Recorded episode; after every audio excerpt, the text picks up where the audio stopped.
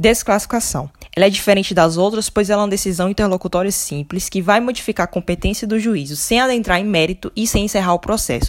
A desclassificação ela vai ocorrer quando o juiz se convenceu da existência de uma infração penal diversa do crime doloso contra a vida.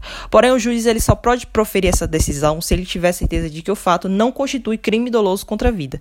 Se houver a desclassificação do delito para outro crime doloso contra a vida, o juiz remete ao juízo competente, conforme expressa o artigo 419 do CPP. Vale destacar que quando o juiz ele desclassifica a infração penal, ele não pode mencionar para qual delito ele está desclassificando e estaria assim proferindo o pré-julgamento dos fatos.